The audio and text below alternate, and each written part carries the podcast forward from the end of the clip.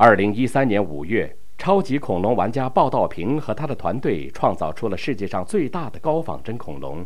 同年，他们还要制作出世界上最小的窃蛋龙。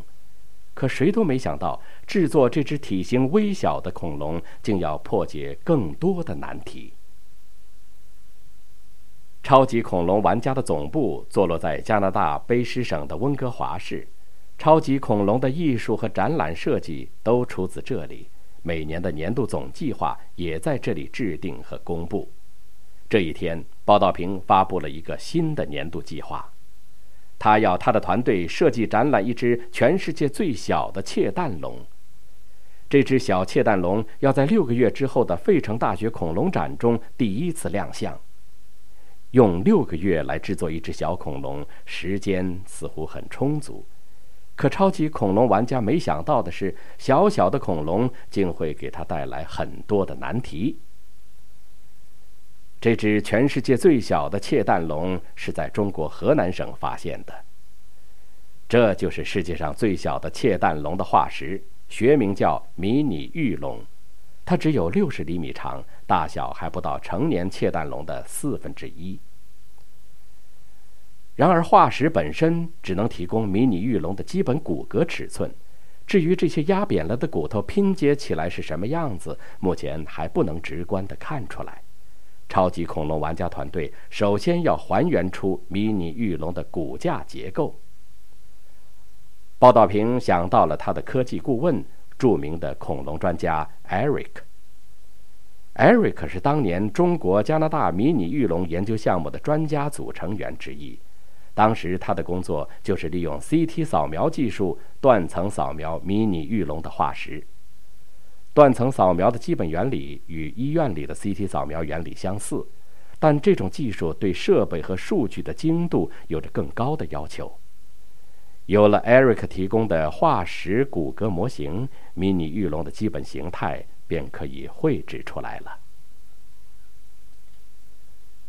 复原图的绘制并不在加拿大的设计总部，而是在地球的另一端——中国北京。PNSO 啄木鸟科学小组的美术总监赵闯是国际著名的科学艺术家，超级恐龙玩家的恐龙也都以赵闯所绘的恐龙为蓝图而制作。这就是目前世界上最小的窃蛋龙的形态结构图。至此，迷你玉龙的复原过程还相当顺利。可当他们开始制作这只小恐龙的时候，工作变得越来越困难了。在制作这只迷你玉龙之前，鲍道平和他的团队在全球成功的展出过很多体型庞大的高仿真恐龙。这些高仿真恐龙的腹部隐藏着巨大的电机，驱动整只恐龙做各种各样的动作。而现在，他们要制作一只整体体积比常规电机还要小的恐龙，这对于超级恐龙玩家团队来说，无疑是一个巨大的挑战。迷你玉龙整体长度只有六十厘米，去掉迷你玉龙的颈部和尾部，能放置电机的腹部和胸腔。就只有一个听装可乐瓶那么大。目前能操作恐龙的成熟电机很难安置在迷你玉龙的腹部里。工程师建议适当放大迷你玉龙，制作一只比实际尺寸大数倍的迷你玉龙，但报道平立即否决了这个提议。报道平对恐龙尺寸的要求源于他一贯坚持的恐龙展览的科学性。上个世纪七八十年代，美国和日本最先制造和展览高仿真恐龙。这些会动的恐龙很快风靡全球，中国紧随其后，也成了世界上高仿真恐龙展览和制作的重要基地。目前，全球有一百六十多家高仿真恐龙展出机构，这些高仿真恐龙的展出大多只是作为公园里的娱乐项目。可报道屏的高仿真恐龙并不是为了纯粹的娱乐，它的高仿真恐龙的外形和名牌说明都要写进北美部分地区的中小学生教材。这些恐龙无论比例大小还是外观形态，都要经过世界级考古专家的严格考证。玩高仿真恐龙玩到如此科学严谨的地步，可能也就只有报道屏了。保证恐龙的大小不变，这成了一条死原则。在这个原则下，自贡的工程师们必须想办法让迷你玉龙动起来。自贡的工程师和报道屏都几乎同时想到把机器人生产技术移植到恐龙身上。要做出一只小型的机器恐龙，一般选用晶体管控制继电器来控制恐龙的动作。然而，每个继电器要消耗二十到一百毫安的电力，这样就得使用大功率的电机。可这种大功率的电机还是不能放进迷你玉龙的腹腔中。晶体管控制继电器的方法行不通，工程师们便尝试改用微型电机。也就是说，使用跟手机电池一般大小的供电设备驱动恐龙，这就要重新设计芯片。然而，微型电池能够提供的电量实在太小了，它们无法驱动迷你玉龙的躯体动作。晶体管控制和微型电机方式都双双失败了。要整体驱动迷你玉龙的所有动作，就要使用大型电机。工程师们提出一种从未实际使用的设计方案。他们提出可以将恐龙动作分解，分别用较小的电机驱动。他们开始测算在小小的腹腔内能容纳多少个大小适中的电机。最终，工程师们计算出，使用三个小型电机放在迷你玉龙的腹腔里将会是最优方案。可三个小型电机只能驱动三个不同的动作。使用这一方案就要牺牲原设计方案中的复杂动作。最终，报道平妥协了。于是，迷你玉龙靠着腹腔中仅能容下的三个电机，晃动着它的头部、颈部和前翼。体积纤小的迷你玉龙总算动起来了，这已经耗费制作团队六个月中的五分之一的时间。接下来，团队需要解决迷你玉龙外皮的设计和制作。报道屏要搞清楚迷你玉龙的外表跟已知的窃蛋龙外表是否相同。如今，科学家们已经研究出窃蛋龙是一种带羽毛的恐龙。人们猜测窃蛋龙的尾巴有着非常漂亮的羽毛。然而，迷你玉龙是一只年幼的羽毛恐龙，它的羽毛很可能跟成年窃蛋龙的羽毛不一样。迷你玉龙已经灭绝了七千五百万年。关于这只远古动物，报道平手中仅有的资料便是迷你玉龙的化石。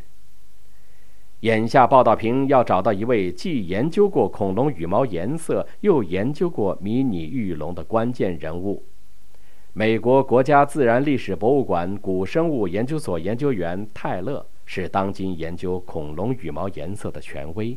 他曾参加过迷你玉龙的研究。泰勒告诉报道平，要还原恐龙的羽毛颜色，就得找到残留在恐龙化石上的黑素体。黑素体是一种羽毛里的微型结构，不同的黑素体会呈现出不同的形状。各种形状黑素体的不同组合，会让羽毛、皮肤或者头发呈现不同的颜色。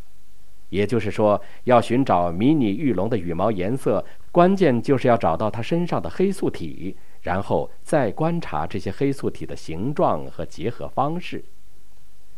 可研究结果却让人大失所望，迷你玉龙实在是太小了，在它的化石中没有任何黑素体的残留。没有黑素体，迷你玉龙的羽毛颜色就成了一个难解之谜。就在报道屏陷入绝望之际，一个业余爱好者画的迷你玉龙复原图送到了他的手中。这幅图里，迷你玉龙的羽毛又粗又硬，颜色对比强烈。这是根据各种杂志插图和网络图片资料绘制而成的。报道屏不敢贸然使用这幅图片来制作迷你玉龙。